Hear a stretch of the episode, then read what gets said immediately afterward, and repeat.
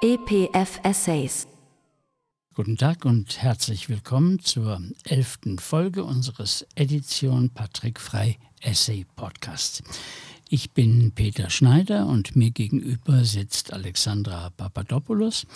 Sie ist Mitproduzentin dieses Podcasts, Mitherausgeberin der Reihe und außerdem die Autorin von Band 3 zum Thema Bitcoins. Wir reden in diesen äh, Podcasts über Themen, die im weiteren Sinne mit den Themen unserer Bücher äh, verwandt sind. Wir machen diesmal einen Vorgriff auf ein Buch, das noch nicht erschienen ist, aber demnächst, also im nächsten Jahr vermutlich, erscheinen wird. Es ist von Rogers Brubaker, von dem wir auch das Buch Trans in unserer Reihe haben. Das neue Buch heißt Hyperconnectivity and its Discontents. Ähm, der Titel ist natürlich angelehnt an äh, Freuds ähm, Buch äh, Das Unbehagen in der Kultur. Äh, wir haben unserem Podcast auch einen etwas psychologischen Titel gegeben, nämlich die digitale Depression. Was wir damit meinen, wird jetzt Alexandra Papadopoulos in ein paar kurzen Worten erläutern. Ja, du bist gemein. Ich weiß nicht, ob ich das kann. Digitale Technik löst einfach keine Freude mehr aus. Ähm, überall nur Plattformen, geschlossene proprietäre, komplexe Systeme, die man nicht einmal auseinanderschrauben und so wieder zusammensetzen kann, dass sie danach noch funktionieren. Ich hatte mal richtig Spaß am Gerät, habe mich über das neue iPhone gefreut und ich konnte mich noch früher stundenlang damit beschäftigen, meinen ähm, ZX81 über einen Akustikkoppler mit einer Mailbox zu verbinden oder nur schon ein schnurloses Telefon zu benutzen. Also ein Telefon, das nicht von der Post gemietet wurde, sondern das ich gekauft habe und verbotenerweise in die Buchse der PTT eingesteckt habe. Ähm, so ein schnurloses Telefon mit einer langen, ausziehbaren Antenne dran. Das hat richtig Spaß gemacht. Ähm, damit unsere HörerInnen jetzt aber keine Angst haben, dass da zwei Boomer ähm, über die guten alten Zeiten äh, jammern, äh, wir versprechen, möglichst wenige Jammerbeispiele zu bringen.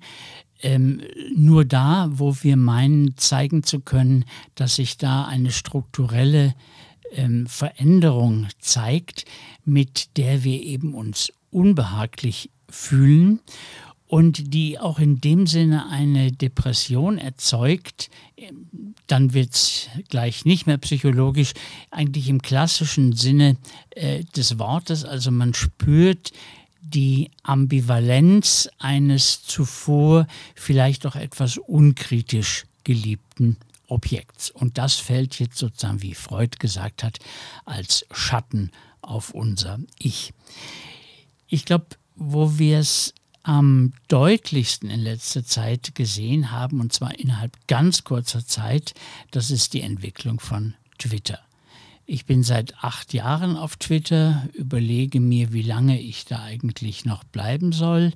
Ich habe einen großen, netten Bekanntenkreis auf Twitter. Also ich bin jetzt nicht besonders von Hate Speech betroffen. Bei mir ist eher das Problem, was soll ich, auf welche Plattform soll ich eigentlich ausweichen? Wie viel, wie viel Arbeit wird das wieder machen? Wie, wie kriege ich die Leute dann auch wieder zusammen, die ich jetzt vorher auf Twitter hatte? Aber ich glaube, da sind wir uns einig, dass das jetzt kein Boomer-Gejammer ist, dass Twitter nämlich am Absäbeln ist. Ja, das ist tatsächlich am Absäbeln und ich bin auch kein Boomer, ich bin Generation X und die war cool, die hat eben die falschen Telefone in die richtigen Buchsen gesteckt und hat äh, äh, sich der Wahlfreiheit verschiedener Telefone erfreut in den 1980er Jahren. Ja, was Twitter betrifft, das ist ja auch tatsächlich kaputt gemacht worden. Das ist eine eine Plattform, die vorhin, bevor sie Musk übernommen hat, eigentlich Öffentlichkeit hergestellt hat. jetzt kommt so ein neuer Besitzer und berserkt darum und demontiert das und tut damit, was man will. Und so, was er will. Ja, was er will. Und so ist, so fühlt man sich dem auch sehr ausgeliefert. Also ich habe jetzt weniger Followers, es wäre jetzt nicht so schlimm, wenn ich da umziehe. Ich bin auf andere Plattformen umgezogen, aber das löst das Problem nicht. Es gibt im Moment keine große Öffentlichkeit, wo alle da sind, wo sich, äh, wo sich die verrücktesten Leute getummelt haben. Und das war ein Wert, den Twitter hatte und den er jetzt am Verlieren ist. Und ja, man konnte sich sein Zeug so zusammenstellen, wie, wie du früher deine verbotenen Telefone in die, in die Steckdose ähm, gesteckt hast. Also das Eigentumsrecht an Twitter.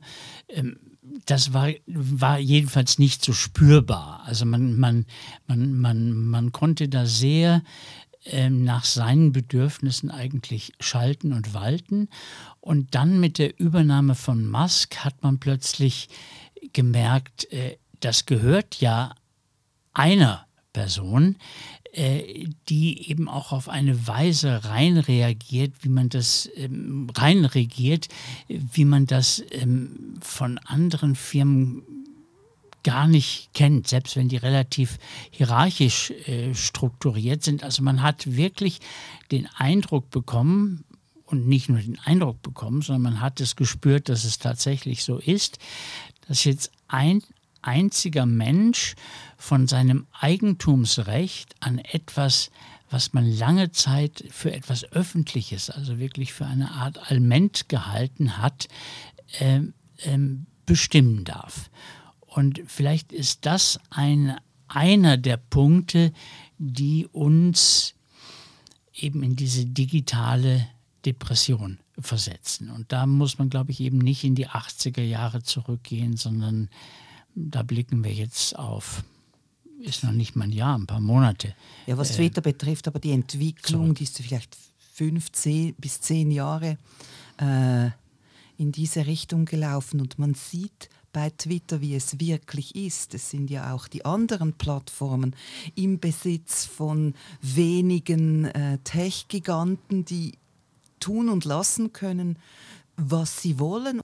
Ja, man hat es einfach nicht so wahrgenommen. Man hat diese Widersprüche, die ja. da drin stecken, nicht nicht wahrgenommen. Und nun sieht man das bei Twitter sehr deutlich was man da eigentlich verliert oder was man äh, eigentlich geglaubt, geglaubt hat zu haben, aber nie, vielleicht nie hatte. Äh, könnte man sagen, dass auf eine komische Art die Monopole plötzlich wieder spürbar da sind, aber auf eine Art, äh, die eben auch alle Vorteile von Monopolen äh, verloren hat. Also beim PTT-Monopol konnte man immerhin sagen, äh, man hat das äh, Telefon gemietet, wenn es kaputt war, kriegte man irgendwann ein neues. Ich glaube, ähm, ähm, die Zeiten, äh, in, in, in denen das passiert ist, waren auch nicht so viel länger als das Theater, was man heute hat, äh, wenn man sich über Hotlines, E-Mails oder, oder äh, sonstige Kanäle äh, irgendwo beschwert. Man hat ja immer den Eindruck, man ruft da ins Nichts äh, hinaus. Ähm, eben hat das was mit dem Umschlagen oder mit der Neuschaffung von Monopolen zu tun, die aber einem jetzt nur noch Nachteile bringen. Ja, sicherlich hat es damit zu tun. Vielleicht muss man noch mal, ob, obwohl du es nicht gerne hörst, äh, äh wieder zurück in die 80er Jahre. Weil, ich mochte die 80er. Also. Die waren super. Ja, ja, ja nichts dagegen. Äh, damals äh, hatten alle einen in der Schweiz einen Telefonanschluss von der PTT. Das Telefon, das Festnetztelefon, das hieß Drittel Elm meines. Das musste man.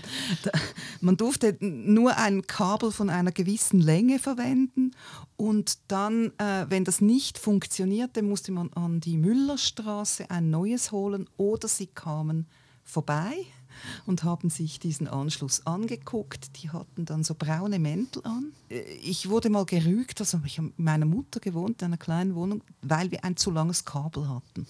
Und äh, das, sie haben dann ein Auge zugedrückt, haben das Kabel aber abgezwackt und haben dann einen neuen Stecker dran gemacht. Das, das war auch großartig gegen dieses Monopol der Post zu sein. Also wir alle kleinen Hacker in den 80er Jahren und auch in den 90er waren gegen das Monopol, das wurde dann auch aufgeweicht. Oder? Und nun haben die Leute, die damals dagegen gewesen sind, eigentlich wie neue Monopole geschaffen. Also so private Monopole. Es sind keine staatlichen Monopole. Man muss das vielleicht auch noch sehen, dass diese Tech-Giganten alle so ein wenig neoliberal bis libertär sind, die wollen nicht, dass sie äh, vom Staat reguliert werden und das ist auch ihre Ideologie.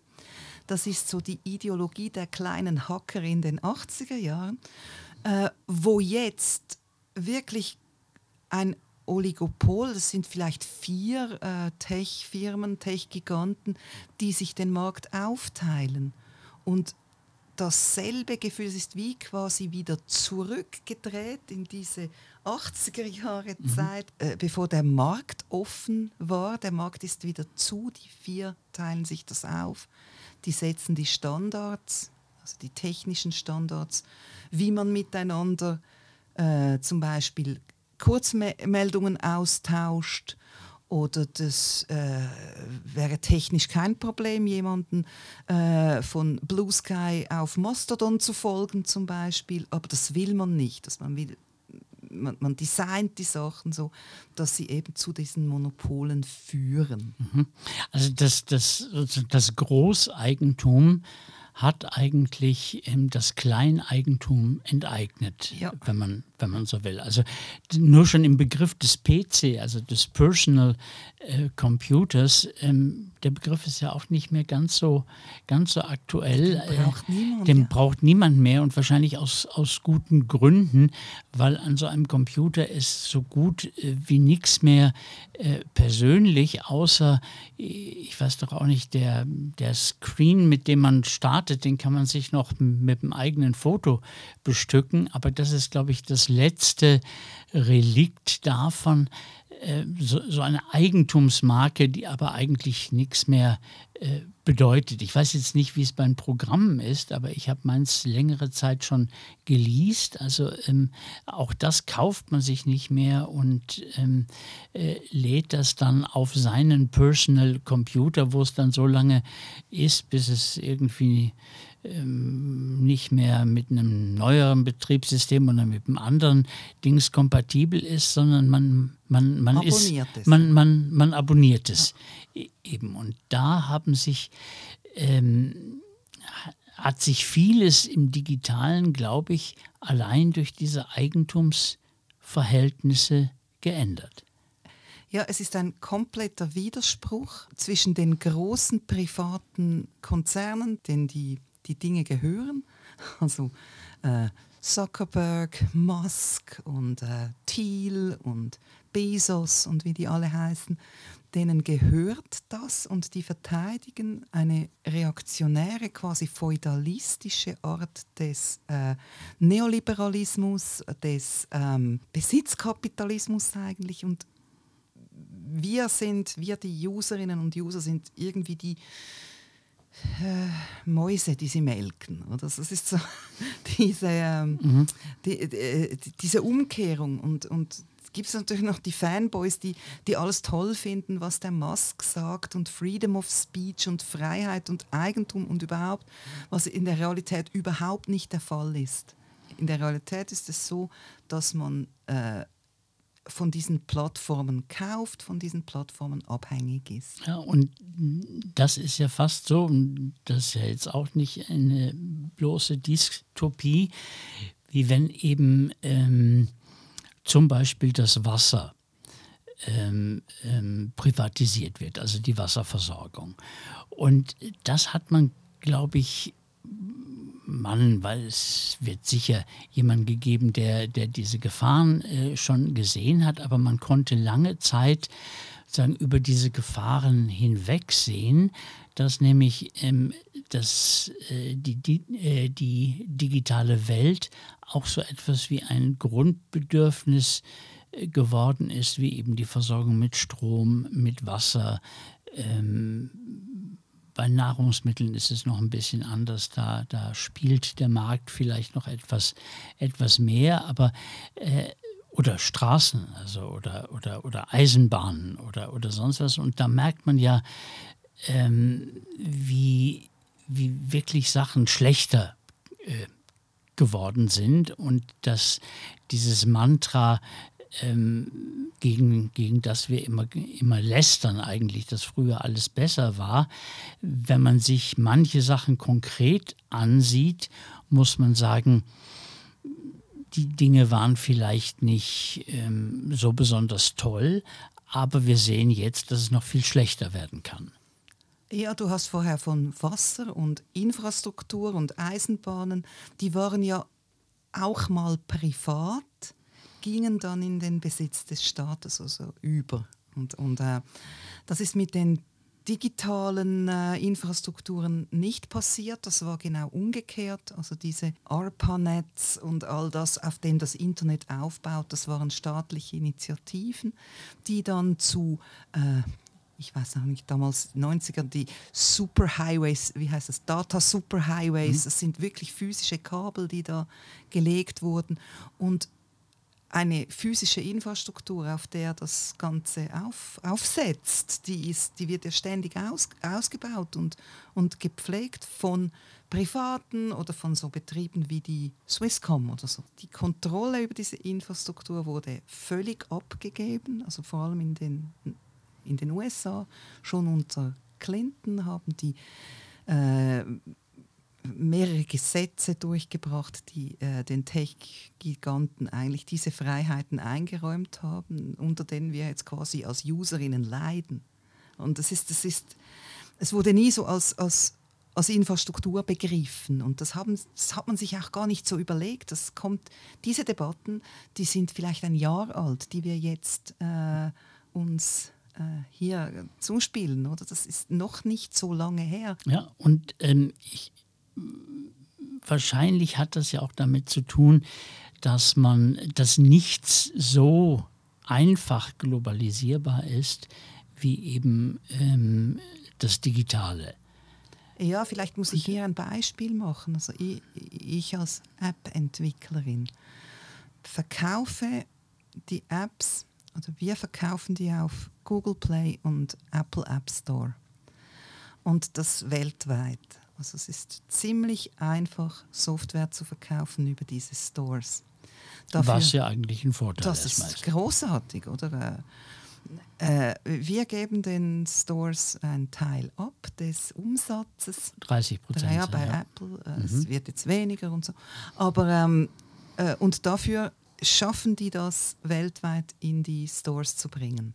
Das ist eigentlich eine, wenn du hast von Globalisierung gesprochen, ist es denen gelungen, wirklich diese länderspezifischen Schranken aufzuheben. Also früher konnte man nicht einfach irgendwas, das in der Schweiz produziert ist, in Deutschland verkaufen, so mit ATA und weißt du, das war wirklich furchtbar kompliziert. Mhm. Und das haben die die Stores, die App Stores haben die Infrastruktur geschaffen, damit das möglich ist. Und jetzt bin ich als ähm, Entwicklerin quasi Kundin von denen. Ich muss zu ihren Bedingungen, das ist, kann man sich so vorstellen, wie meine Äpfel in einem Laden verkaufen, das mache ich ja auch zu den Bedingungen des Ladens. Oder? Die ja. sagen auch, damit das ins Gestell kommt, äh, kriege ich sonst so viel vom Umsatz und dann ähm, kommt das gut mit den Äpfeln. Und äh, ähnlich, ähnlich ist es mit den Apps. Nur, dass das weltweit und so verzweigt und so groß ist, dass die auch diese Marktmacht haben, jederzeit die AGBs zu ändern. Also die können von heute auf morgen meine Apps aus dem Store werfen, aus Gründen. Das ist überhaupt nicht demokratisch kontrolliert.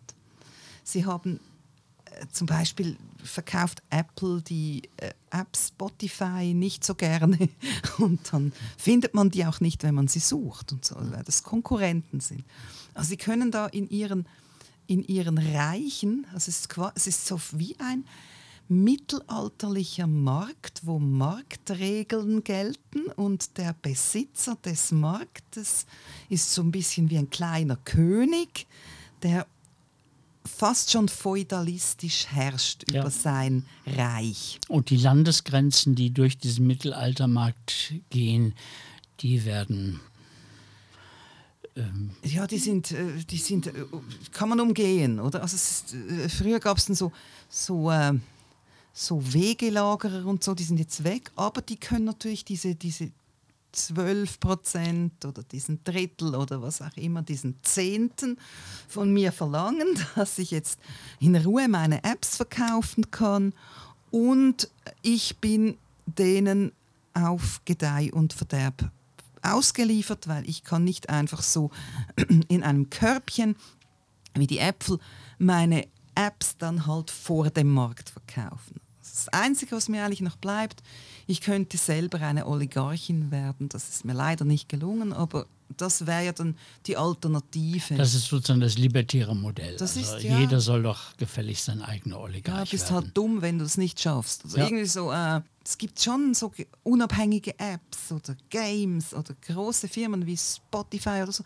Die sind ja aber auch auf diese, auf, auf diese Vertriebskanäle angewiesen. Und dann wird es, dann wird es auch wieder wie der Widerspruch bei äh, Twitter sichtbar oder an diesem, an diesem App-Entwickler und App Store-Besitzer-Verhältnis oder wer da eigentlich was für ein Subjekt ist. Also ich bin ja kein Citoyen im Apple, äh, in der Apple-Republik, sondern ich bin quasi ein Marktteilnehmer zu, zu den Bedingungen des Stores. Ja, und auch als Kunde ähm, hat man vielleicht auch lange Zeit übersehen, dass man ähm, nicht einfach nur ähm, von Interesse als Kunde war durch die Kaufkraft, ähm, äh, die man hatte und eben durch den Preis, den man bereit ist, äh, für diese Apps zu zahlen, sondern eben vor allen Dingen auch als Datenlieferant.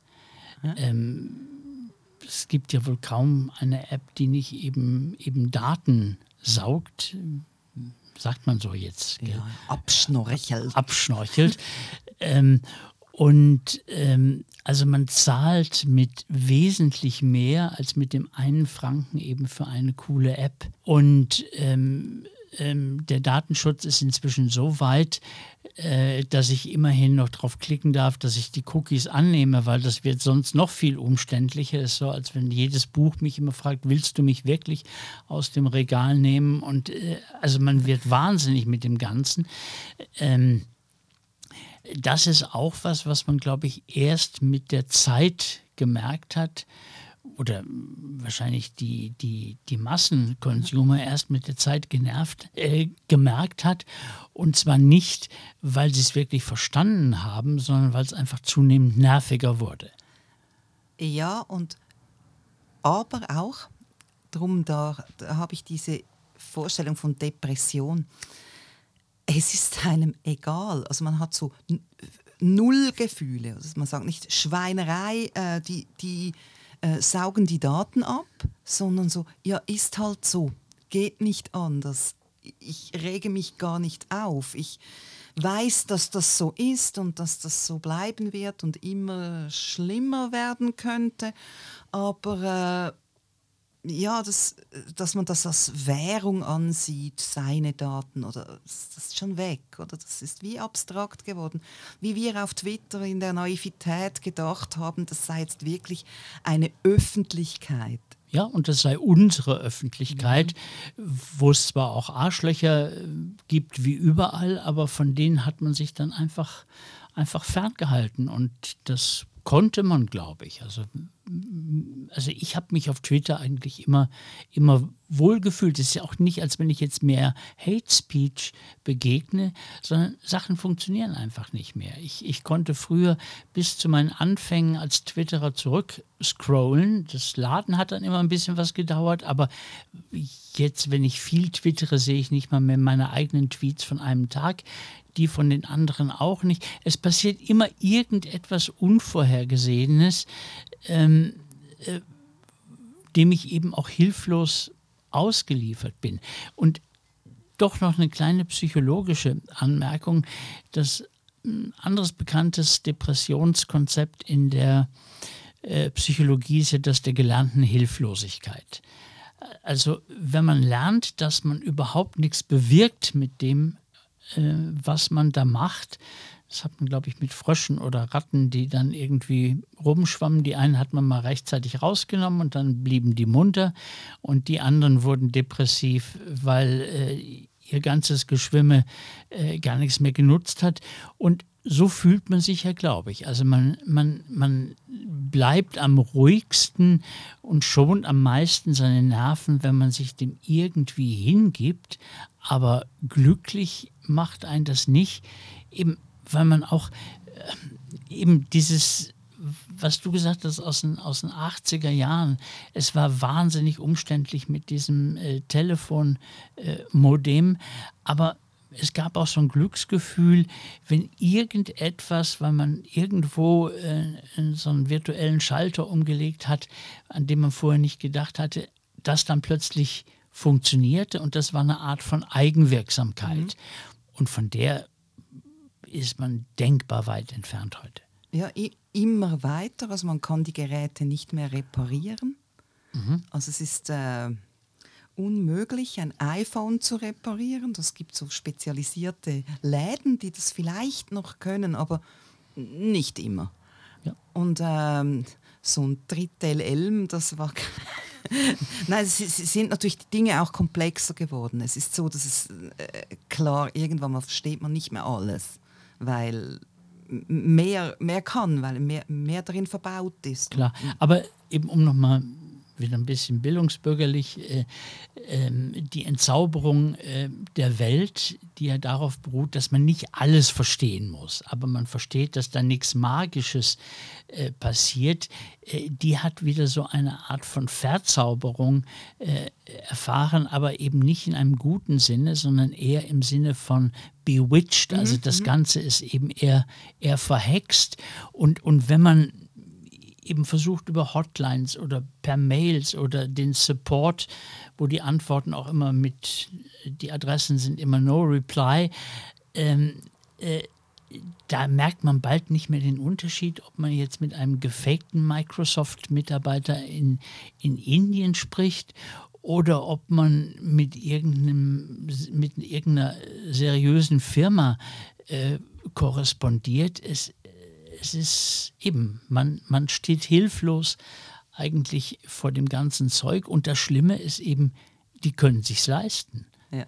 Man hat das Gefühl, ohnmächtig ja, und man kann nie die Geschäftsführerin äh, verlangen. I want to speak to the manager. genau, ja. Und äh, das ist das, äh, was zwar auch vielleicht nervig ist oder äh, eben eher so zu den Wutbürgern passt, aber äh, wenn man vielleicht nett äh, mit der Geschäftsführerin gesprochen hat, dann konnte die sagen, ja, aus Kulanzgründen machen wir das mal noch so und auch wenn sie ihr Elm vielleicht am zu langen Kabel hatten, wir eben, wir drücken mal beide Augen zu und nicht nur, dass keiner mehr ein Auge zudrückt, sondern es ist, es ist nichts. Also man, man, man, ähm, man korrespondiert oder man kommuniziert mit nichts.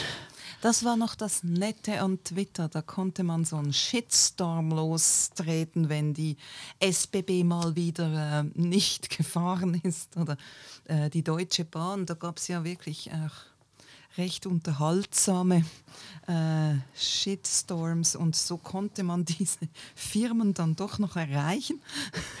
Unter Umständen, aber äh, ich meine, bei der, bei, der, bei der SBB sind, sind sowas nicht funktionierendes, sind so die Ausnahmen. Reden wir nochmal über die Monopole, über das, über das Politische. da ist ja auch so etwas wie das Ohnmachtsgefühl da. Gegen die können wir sowieso nichts machen. Also man hat diesen, eigentlich diesen digitalen Feudalismus, in deren äh, Königreichen man wohnt. Die funktionieren oder funktionieren nicht, so wie sie es halt lustig sind.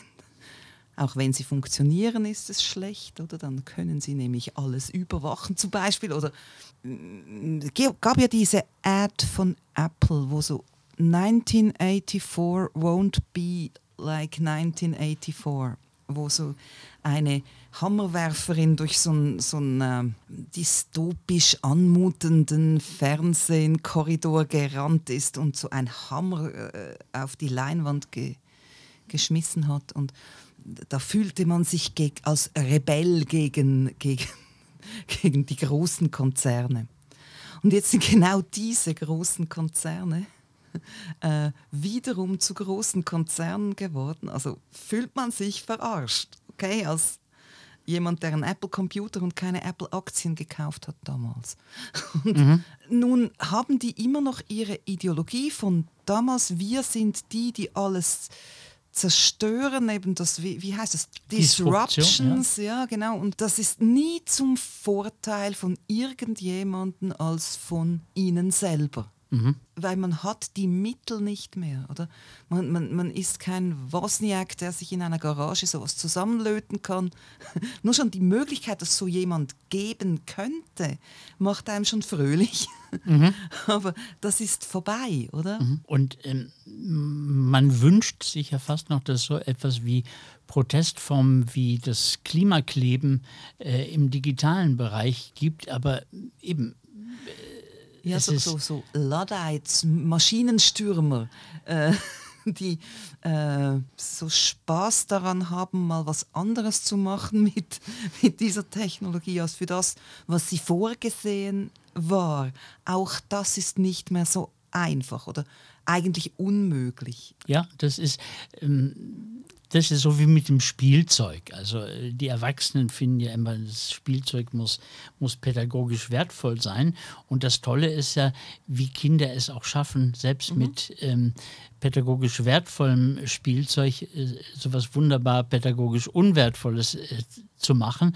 Äh, aber da hat man den Eindruck, dass das geht, das geht gar nicht mehr. Das ist sowas von, von auf etwas Bestimmtes hingetrimmt, dass man, äh, ich, ich, weiß nicht, wie viel kindliche Fantasie äh, man dafür verbrauchen würde, um noch überhaupt irgendetwas anderes damit machen äh, zu können. Ähm, ja, selbst die Hacker sind depressiv und die Hackerinnen weisen noch auf Missstände hin. Das machen die super, aber da guckt man schon gar nicht mehr.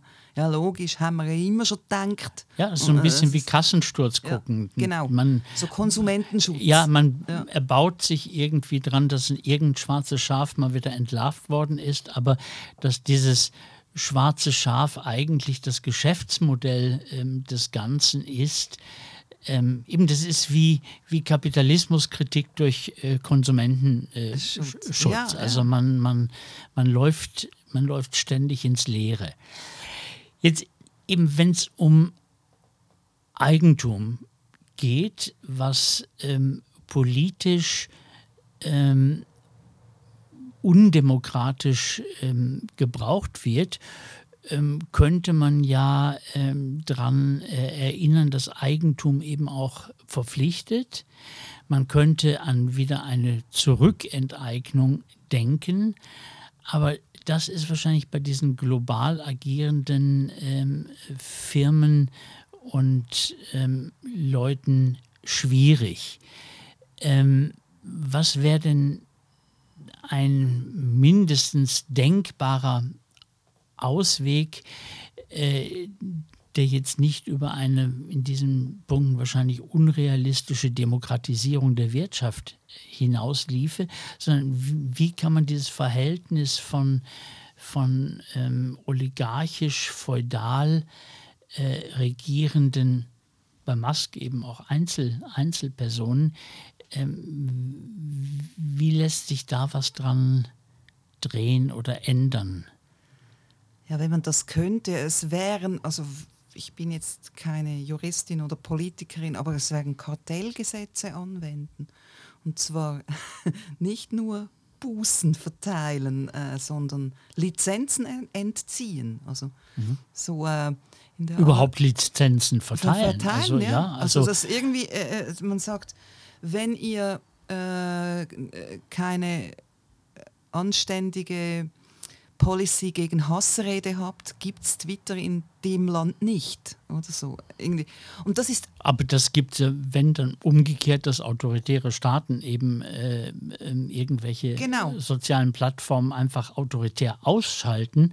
Aber ja, jetzt das hat man ja um das mit, äh, ja. mit, mit, jetzt hat man es mit Macht und Autorität zu tun. Also etwas, das so Leute wie Thiel und Musk und Bezos sehr schätzen, sind ja Diktatoren, oder? Also so, äh, sind ja selber welche. Mhm. Und äh, sehr wahrscheinlich geht es in deren Köpfen um Machtkämpfe. Es geht immer gegen den Staat bei denen. Das sind und es ist nicht mehr so die nette, wie hieß das, die Revolution in Ägypten, wo man als Facebook-Revolution bezeichnet hat, wo so von unten kommt. Oder? Das ging ja auch über diese Plattformen.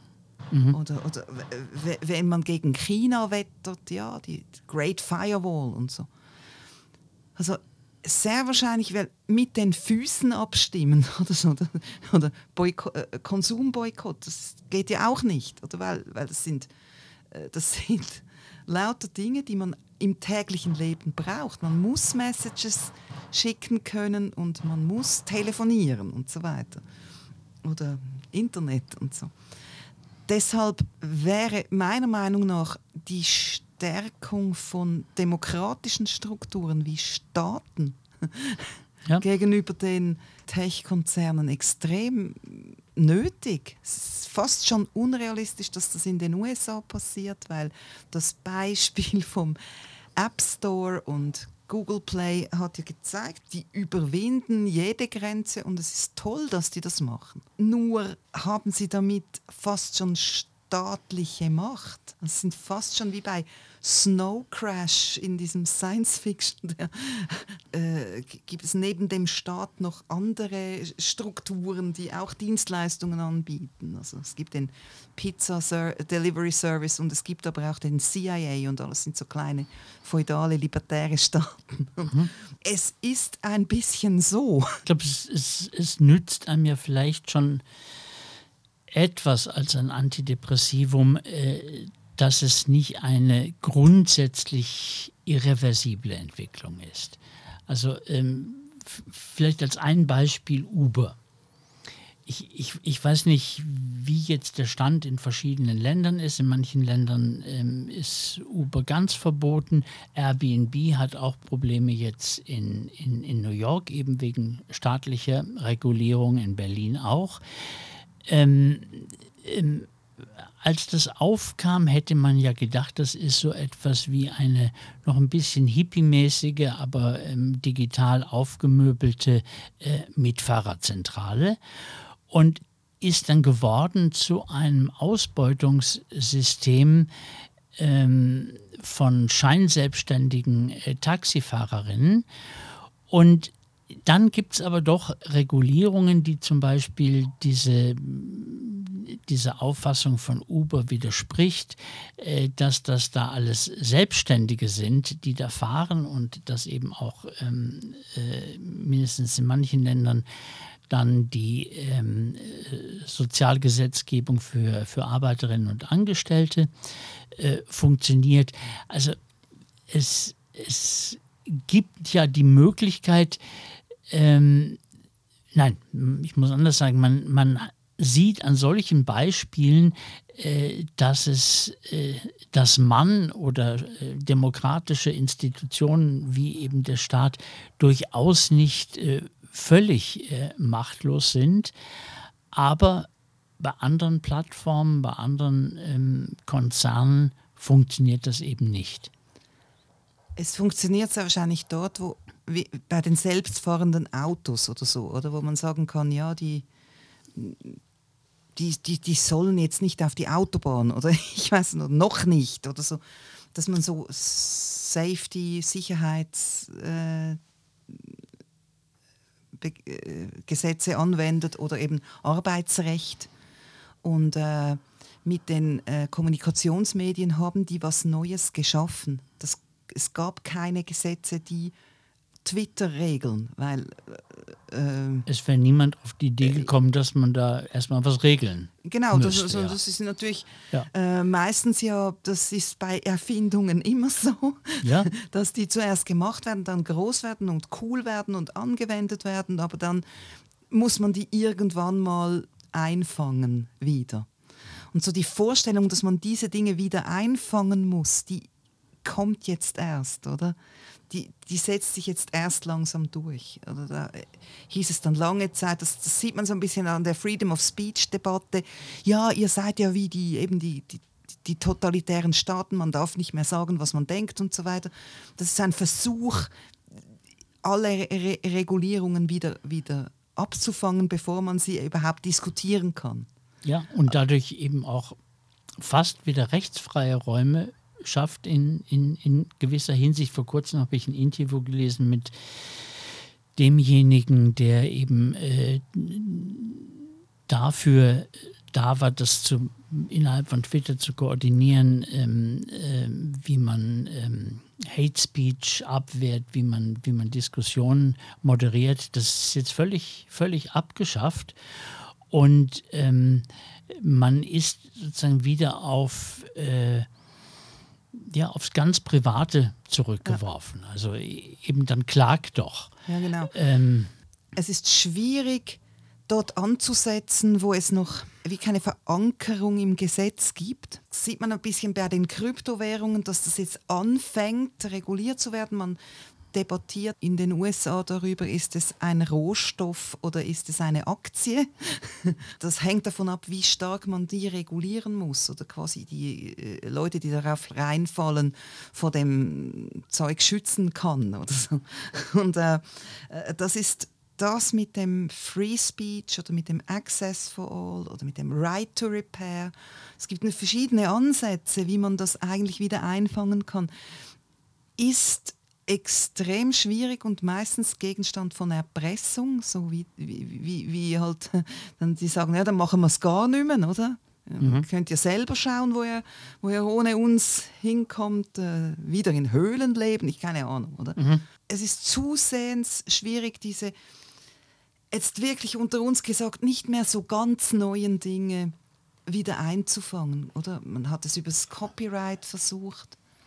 Äh, ja, aber da merkt man ja auch, dass das also jetzt mit ChatGPT ähm, ähm, oder nur schon mit Google, äh, mit, mit den Google ähm, ähm, Zugriff auf Pressemeldungen, auf Bücher und so weiter, ähm, äh, dass schon der Begriff des Copyrights nicht mehr wirklich ähm, funktioniert. Genau, das sind so Beispiele für, es gibt noch keine Begriffe, es gibt noch keine, schon gar keine Gesetze und die Regeln äh, die setzen dann die, die es erfinden. Oder? Das ist auch nicht schlimm, aber, aber dass man das hinterher nicht mehr, nicht mehr regulieren kann, hat damit zu tun, dass es so kein Handle gibt, so keinen Griff daran hat, äh, überhaupt zu schauen, was muss man daran regulieren? Also was ist mhm. denn überhaupt das Problem? Also, ja. Und die schiere Quantität ähm, äh, erschlägt wahrscheinlich auch. Ähm,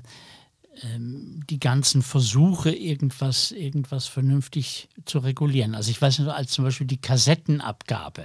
Ah ja, diese Leer äh, Die Leerkassettenabgabe, das war natürlich Geld, was dann an die, ähm, an, die, an die Urheber von Musik zum Beispiel dann wieder zurückverteilt wurde, weil man das nicht mehr kontrollieren konnte, individuell äh, was jemand vom Radio aufgenommen hat. Ja. Also eigentlich wäre es so gewesen, man zahlt dann eben fürs Aufnehmen von, von dem was, äh, von der Musik etwas, wie man für ein Buch was zahlt.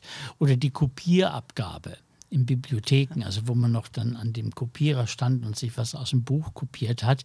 Das war noch so, äh, es überschritt auch schon, schon, schon das, ähm, was zu, durch technische Möglichkeit, das, was zuvor möglich war, es wurde entindividualisiert, aber eben angesichts von ChatGPT, äh, was soll man da für eine, äh, was für eine Abgabe eigentlich machen? Ja, bevor wir von ChatGPT es, es, gibt zum Beispiel, es gibt noch andere Beispiele, die einfacher sind zum Verstehen. Äh, zum Beispiel ist Google, sind Plattformen für die Inhalte verantwortlich? Ja oder nein? Sind die wie Zeitungen oder sind die nicht wie Zeitungen? Mhm. Da gab es eine Debatte zu, und die wurde entschieden zugunsten der Plattformen. Sie sind nicht verantwortlich.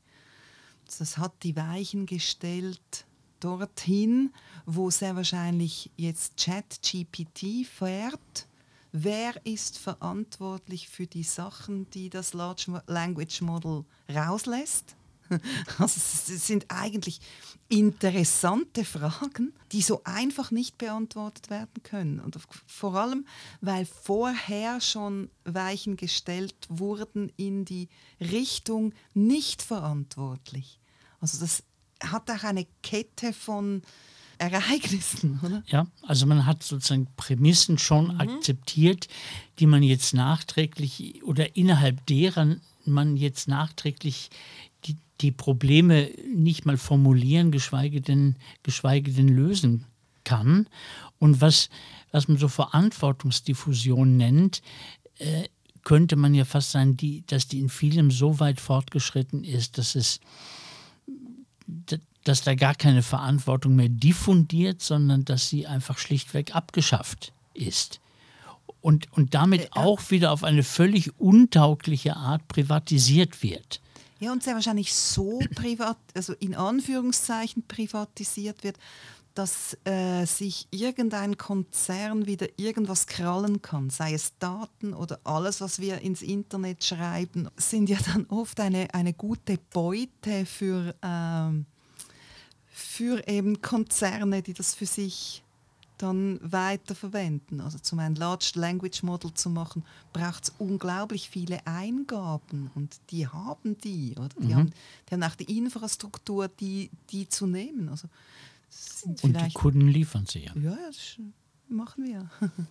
ja, es ist interessant, wie, ähm, wie einem Dinge um die Ohren fliegen können oder zurzeit auch um die Ohren fliegen, mit denen man durchaus einmal in einem positiven Sinne utopische Dinge verbunden hat. Also zum Beispiel diese Art von, von, von umfassender Information. Also ich glaube, Brezhnev hätte feuchte Träume äh, gehabt, wenn, wenn äh, er seinen Fünfjahresplan mit dieser Datenflut hätte äh, organisieren können. Das waren ja auch immer so Vorstellungen, je mehr Informationen man hat, damals wahrscheinlich noch in so einem etwas schlichten kybernetischen äh, Modell, ähm, desto ähm, vorausschauender und desto vernünftiger kann man zum Beispiel auch wirtschaften.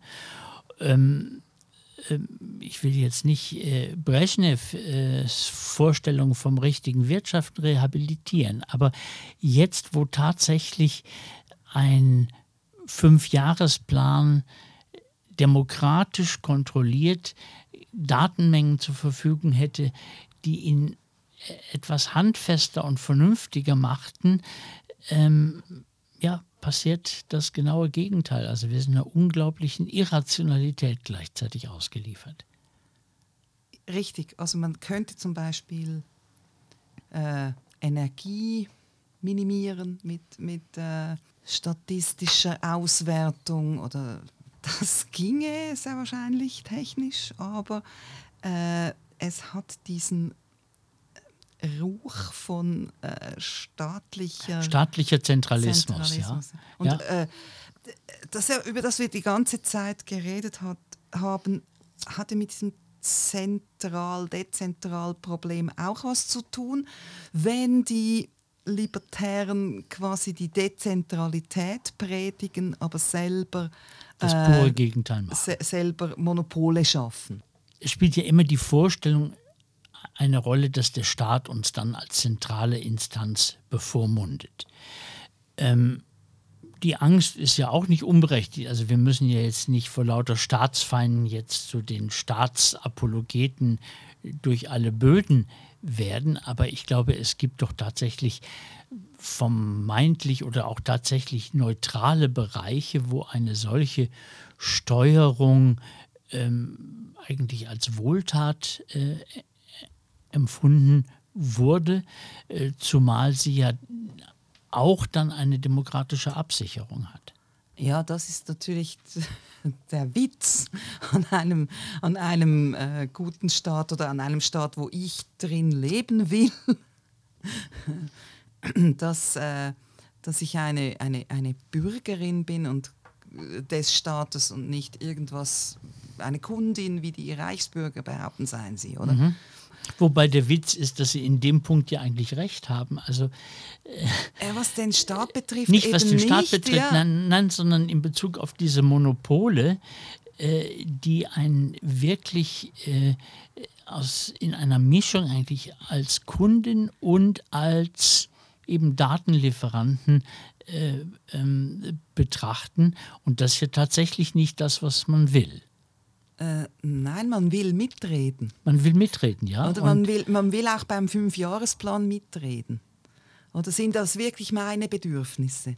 Äh, äh, das, war ja immer das Bestechende am Kapitalismus. Ja, ich kann da äh, auswählen, was ich haben will. Oder ich kann mir äh, die, die, die, Dinge kaufen, die ich brauche. Und, Oder die ich will, an denen ich einfach Spaß ja, habe. An denen ja, ich Spaß habe. Ja. Ich, das war, das, das ist vielleicht genau das, ist was, was auch ein bisschen depressiv macht, oder? Das, das Angebot schrumpft. Das ist so ein bisschen äh, so vier Firmen, die da alle ein leeres Regal stehen haben und man kann so zwischen zwischen äh, Instagram und Twitter wählen, was, was wirklich nicht so cool ist. Also eigentlich habe ich mir unter Kapitalismus etwas Besseres und einem freien Markt etwas Besseres Etwas Bunteres auch ja, vorgestellt. Etwas, ja, Vielfältigeres. Das wäre sehr wahrscheinlich das Wort. Das ist nicht irgendwie viermal dasselbe, aber äh, und, und, und, und viermal sieht man nicht durch. Es ist wie, die, die haben so wie den Kapitalismus äh, kaputt gemacht äh, diese, dies, diese Tech-Oligarchen. Also mit einem Riesengeschrei, wie toll das Ganze wäre. Aber es bleibt nichts als Monopol. Und leere Versprechungen. Ja. Das war jetzt wohl so etwas wie das, ähm, ich weiß nicht wie, depressive Schlusswort für unseren heutigen Podcast. Vielen Dank fürs Zuhören und bis zur zwölften Folge.